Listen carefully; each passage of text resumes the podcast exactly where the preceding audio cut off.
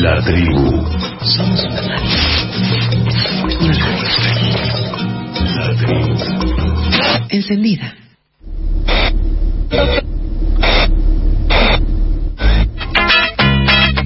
¿De qué más quieren hablar? ¿De qué más quieren hablar? ¿De qué más quieren hablar? La columna de Chicas Poderosas Argentinas.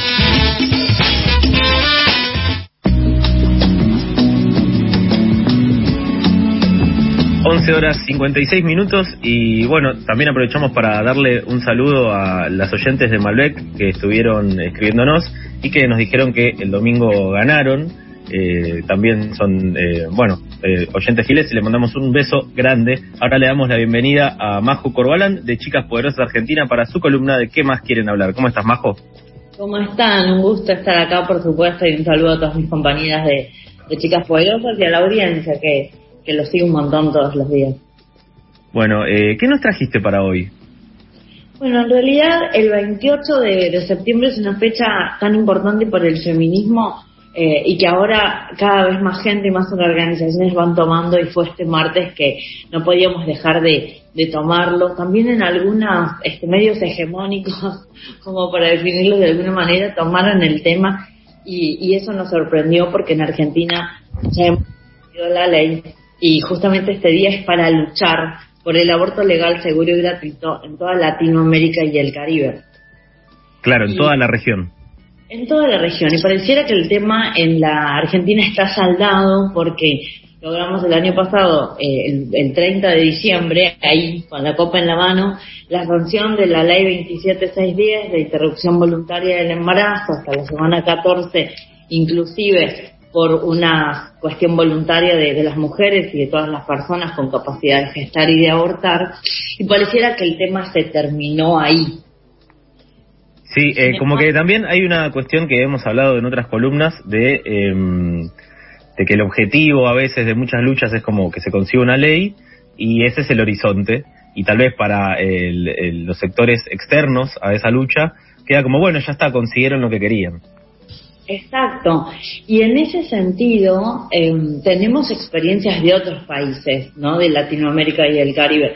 Cuba tiene eh, el aborto legal hace más de 40 años. Cuba es un caso excepcional, tiene paridad en el Congreso eh, sin siquiera tener ley de cupo.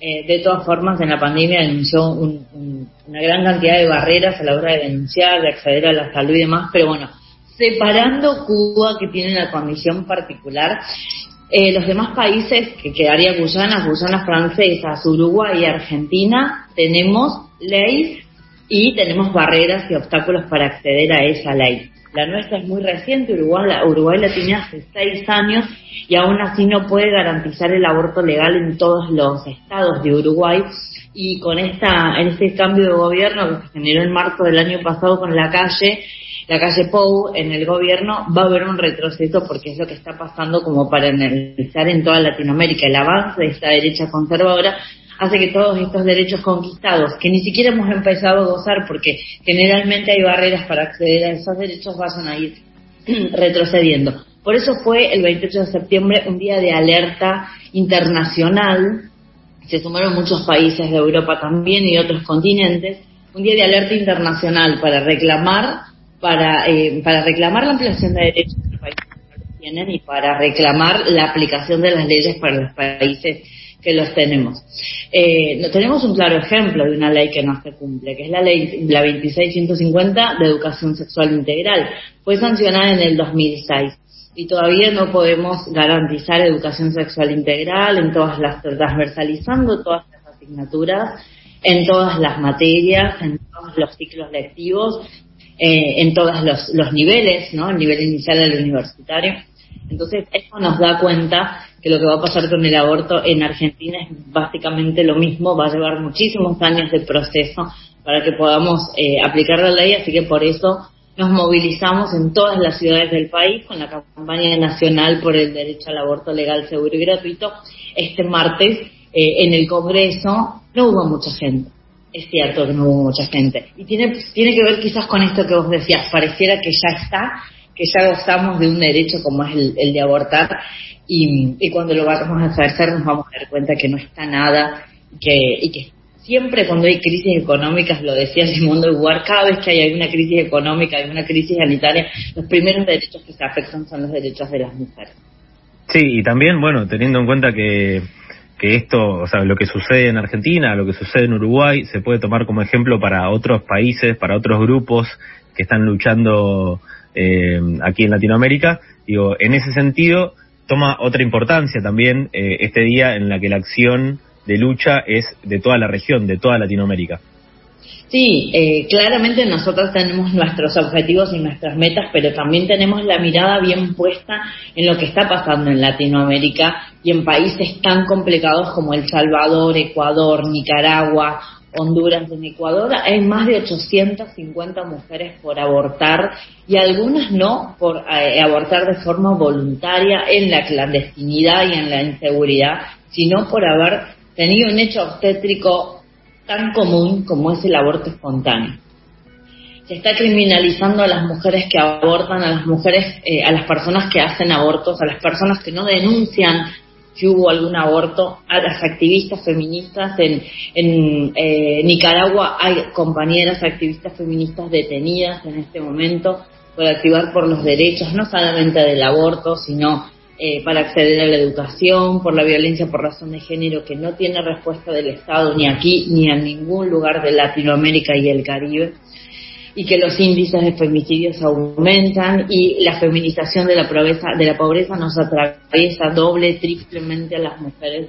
Y esto hace justamente que no tengamos la posibilidad de tener información, porque en esto de la feminización de la pobreza, eh, muchas mujeres se quedaron sin saber leer y escribir, no tienen tecnología, no tienen un celular, una computadora, acceso a Internet. Y hoy parece que los estados difunden toda la información a través de las redes. Y esto no es suficiente porque no nos alcanza todo. No es lo mismo abortar aquí en la ciudad de Buenos Aires con obra social, con mutual o en un centro de salud que está dentro de las avenidas principales de Cava que abortar en eh, lugares del impenetrable del Chaco, en donde recorrer las distancias es complicado, donde llegar al centro y encontrar que el único profesional es objetor de conciencia nos pone en una situación de tremendo desamparo y nos lleva, por supuesto, a recaer nuevamente en el aborto clandestino. Acá, en Argentina, por nombrar el Chaco como puede suceder en cualquier otra provincia, como le decimos, del interior, del interior de la Argentina, que nos duele mucho más de lo que de lo que y, que no sabemos exactamente qué es lo que pasa en estos lugares y que tiene como un paralelismo en estos países donde tienen el aborto completamente prohibido. Y por otro lado hay países que han avanzado. Chile eh, logró la media sanción el mismo martes 28 de septiembre de Cámara de Diputados y sigue su curso para el Senado para ver si logran la despenalización. ¿eh? Fíjense que ni siquiera la legalización, no es para el aborto voluntario, es para no ir presas cuando aborten. Y, y, otros tantos países, bueno, México. México logró que la Corte Suprema dijera las mujeres que abortan no van a ir presas y esto genera también un fuerte antecedente. Es lo mismo que nos pasó en Argentina en el 2012. El Suprema de Justicia de la Nación emitió el fallo FAL y dijo las mujeres que tienen riesgo de vida o riesgo de salud tienen derecho a abortar y eso abrió el camino para que en 2015 se saliera el protocolo del Ministerio de Salud de la Nación y en 2020 lográramos la, la ley de interrupción voluntaria del embarazo. No es un panorama complejo, amplio de lo que pasa en Latinoamérica y el Caribe, pero fíjate, este, fíjense ustedes la concatenación de hechos y cómo los, este, a pesar de los diferentes territorios las situaciones son prácticamente muy parecidas.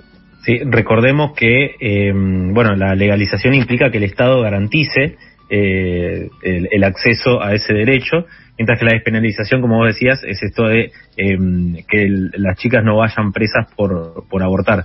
Y también pensaba, bueno, mencionaste el fallo FAL, y muchas veces eh, estas cuestiones se judicializan y los tiempos de la justicia no, digamos, no, van de la mano con, los tiempos de, necesarios para eh, acceder al derecho, que a lo mejor puede ser como máximo 14 semanas, 12 semanas, dependiendo cada caso. Eh, esa es una de las dificultades que se encuentran hoy en día también.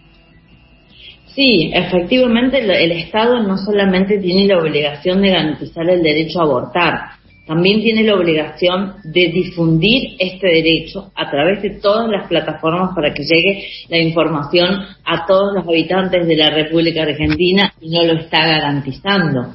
También tiene el derecho de garantizar la atención pre-aborto, durante el aborto y post-aborto. Esto significa tener consejerías de salud dispuestas en todo el territorio nacional para que las mujeres y las personas con capacidad de gestar y de abortar tengan dónde ir a consultar, tengan dónde ir a retirar un test de embarazo si no tienen plata para comprarlo o les sea accesible hacerse un análisis de sangre, no tengan que esperar un turno de dos, de dos meses.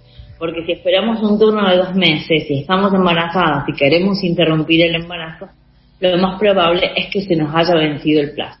Cuando nosotros decimos 14 semanas es lo justo, lo justo que estamos pidiendo, pero también es lo justo, eh, porque en la realidad los plazos son diferentes. No nos damos cuenta el primer día que nos quedamos embarazadas, nos damos cuenta después que han pasado 8, 10, 12 semanas, cuando falta la primera menstruación. O quizás pensamos que la primera menstruación no llegó por una cuestión hormonal de este esto que nos pasa todo el tiempo a las mujeres y recién nos damos cuenta a las 14 semanas. Entonces, si esto sucede en la realidad y estamos siempre justas de tiempo para llegar al plazo, el sistema de salud, tanto público como privado, no puede dilatarnos la atención. Si sacar turno para una consejería nos lleva una semana y luego para acceder a la ecografía uno o dos semanas y después para eh, acceder a que vayamos a retirar el misoprostol una o dos semanas más, entonces tenemos que detectar el embarazo casi en el momento que lo generamos. Esto es muy complicado. Y por otro lado, estamos luchando firmemente contra la objeción de conciencia. Parece una locura que exista una ley que le permita a profesionales no cumplir otra ley, pero esto es lo que es la objeción de conciencia. Eh, es como si un odontólogo, cuando fuéramos al odontólogo, decidiera que sí hace tratamientos de conducto pero no hace extracciones. Si las personas que no quieren hacer aborto son profesionales de la salud y encima deciden una rama como es la, como es la, la ginecología, claramente no pueden objetar una práctica. Pero sí objetan, de hecho, y encima la ley los ampara. Entonces tenemos, por ejemplo, en Tierra del Fuego, una ciudad como Ushuaia, que garantiza en todos los hospitales el aborto legal, y una ciudad como Río Grande, que no la garantiza en ningún porcentaje, porque todos los profesionales de la salud son objetores. Entonces, las mujeres que tienen que abortar en esta ciudad tienen que cruzar la cordillera y viajar 250 kilómetros para llegar a un hospital. Esto es lo que en la Argentina no podemos permitir, porque el derecho tiene que garantizar para todas las personas, no para las que viven en un lugar y las que viven en otro lugar, no. Las mujeres tienen derecho a saber cómo va a ser el aborto. Hay gente que se comunica con las redes de chicas poderosas de la campaña y de las organizaciones feministas porque creen que el aborto todavía es a través de una sonda con cirugía, con anestesia, en una camilla. Y hoy el aborto se hace con misoprostol, es un método completamente seguro, no invasivo, y que se puede hacer incluso en casa con un acompañamiento amoroso si es que así lo queremos y lo decidimos. Eh, entonces la obligación del Estado no es garantizar solamente el derecho al aborto, es garantizar centros de salud abiertos, ecografías, análisis de sangre, profesionales que sean garantes de los derechos de las mujeres y por sobre todas las cosas información, porque no podemos seguir abortando en la clandestinidad, con, este, con inseguridad, con miedo y con falta de información. Todos son derechos que históricamente nos han vulnerado y es el reclamo y, la voz de toda Latinoamérica. Países que tienen el aborto legalizado solamente para mujeres en caso de violación, países que ni siquiera tienen eso y países que tienen, como nosotros, tenemos el aborto legal sin embargo, todavía no lo vemos plasmado en todos los territorios de la Argentina, así que creo que ese es el, el desafío. Y también agregarles que el año pasado, en el medio de la pandemia, en el medio del aislamiento social preventivo y obligatorio, Chicas Poderosas, eh, con un equipo de 45 personas, llevamos adelante una investigación federal sobre el acceso a nuestros derechos en pandemia porque se han vulnerado extremadamente los derechos de las mujeres y de las personas que pertenecemos, al colectivo LGBTIQ+.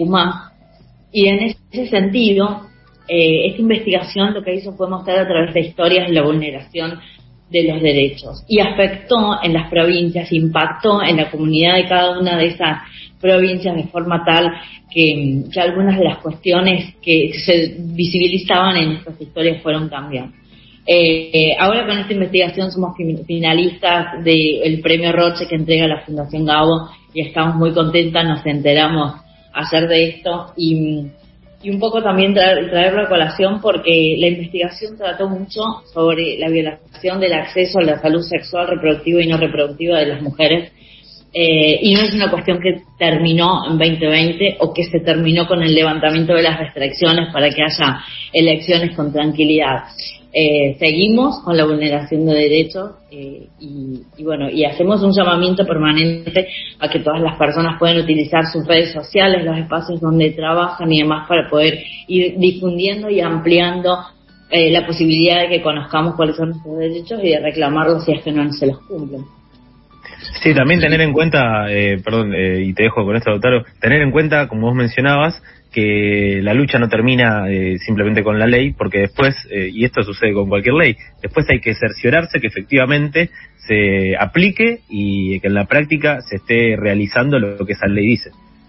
Te quería felicitar primero por el premio y claro, eh, si uno no, no tiene la información o, por ejemplo, podríamos llamar eh, como este parate burocrático en el que yo voy a un hospital y a donde se pueden amparar en el hecho de que, ah, yo no quiero practicar eso, es completamente imposible ejercer ese derecho.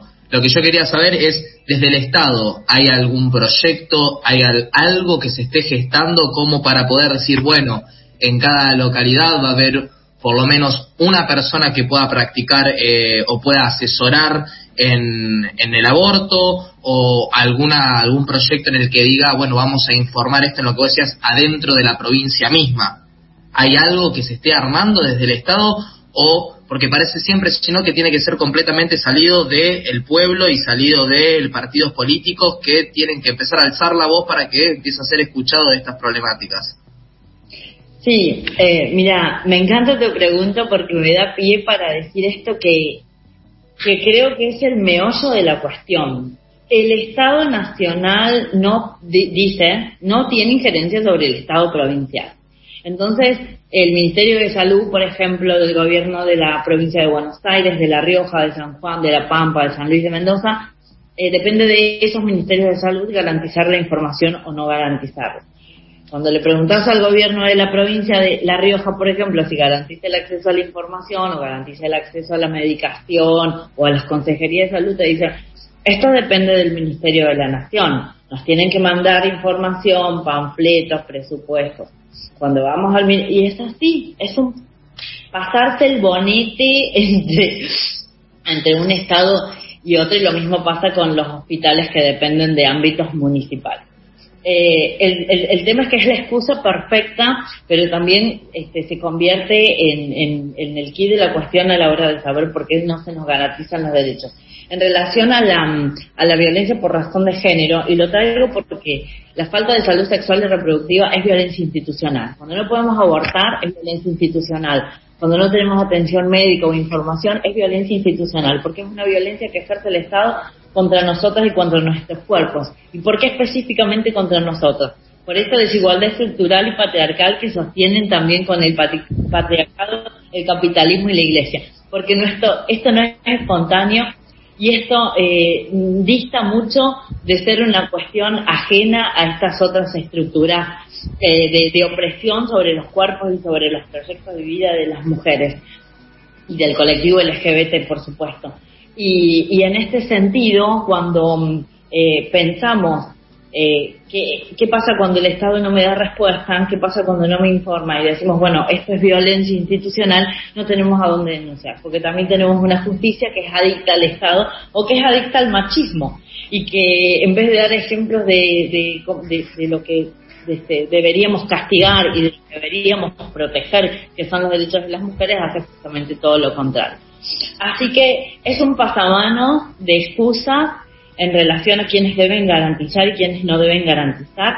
Eh, hay pocos hechos, hay mucho discurso y mucho discurso que eh, irrisoriamente incorporado los términos y los vocabularios feministas de las demandas feministas y esto es como utilizar el feminismo como un eslogan, como el vaciamiento del feminismo para poder eh, incorporarlo en, todo tipo de discursos. Me, acuerdo que cuando salió la ley, muchos ministerios de salud de las provincias empezaron a decir que iban a ser garantes y hasta el día de hoy no han sacado un flyer que diga, si querés este, abortar en, en San Luis, tenés que eh, llamar a tal número, dirigirte a tal lugar, absolutamente nada.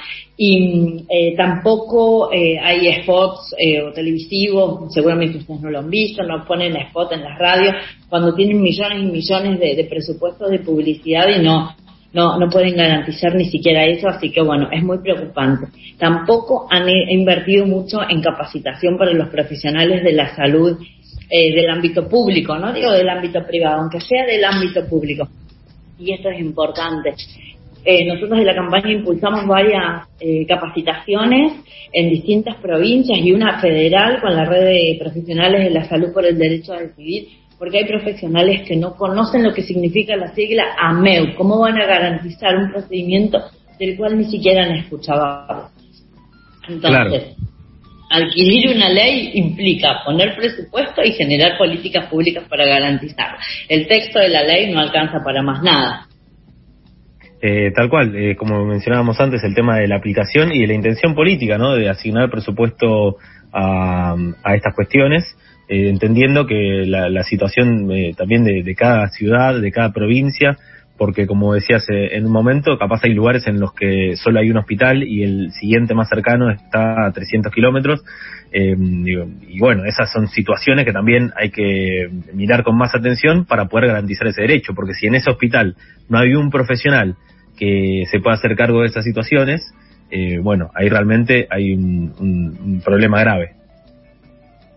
Hay un grave problema, por eso, bueno, siempre decimos, la ley se está garantizando gracias al acompañamiento feminista. Está en la campaña, están organizaciones como Chicas Poderosas, desde donde todo el tiempo estamos tratando de generar contenido para brindar información, para brindar acompañamiento, para contestar los mensajes que nos llegan a través de las redes sociales y la campaña con las más de 750 organizaciones que la integran, traccionando en cada uno de los pueblos, ciudades y provincias de la Argentina para lograr tenga la información, al menos sistematizar en qué centro de salud, qué profesional de qué hospital es garante y lo podemos ir a hablar o le podemos mandar un mensajito para ver si atiende o no atiende a la persona que nos ha, que nos está escribiendo. Le estamos garantizando gracias al esfuerzo del activismo feminista la importancia de las organizaciones de la sociedad civil han sido eh, extrema durante la pandemia porque se han y han prácticamente reemplazado al Estado a la hora de dar respuestas, pero esto no puede seguir sucediendo. No se trata de que le den plata a las organizaciones de la sociedad civil, se trata de que el Estado ponga presupuesto y políticas públicas donde lo tengan que poner para que las organizaciones de la sociedad civil podamos hacer nuestro trabajo, que es proyectar y proponer, pero no suplir al Estado la importancia de remarcar que la lucha sigue aún después de la sanción eh, de la ley. Muchas gracias, Majo, por una nueva columna de Chicas Poderosas Argentina. ¿De qué más quieren hablar? Y bueno, no sé si tenés eh, alguna cuestión más para comentarle a los oyentes. Nada, agradecerles eh, que nos sigan en las redes, arroba Chicas Poderosas estamos lanzando una convocatoria increíble para periodistas, mujeres y el colectivo LGBT. se viene una investigación la crisis ambiental tremenda, como, como Laura, chicas poderosas, así tan colaborativamente y sororamente, este, con, con base feminista, así que vamos a tener un montón de novedades. Gracias a ustedes y gracias a, la gente que, escucha. Bueno, y cuando salgan esos proyectos seguramente sonarán al aire de FM La Tribu, eh, así que las esperaremos aquí la próxima semana, como todos los jueves, para una nueva columna de Chicas Poderosas Argentina. Muchas gracias. Podremos ser millennials sin wifi, comunicadores sin título, tuiteros baja línea, africanizados del conurbano, pero nunca seremos periodistas. Pasadas por alto en FM La Tribu.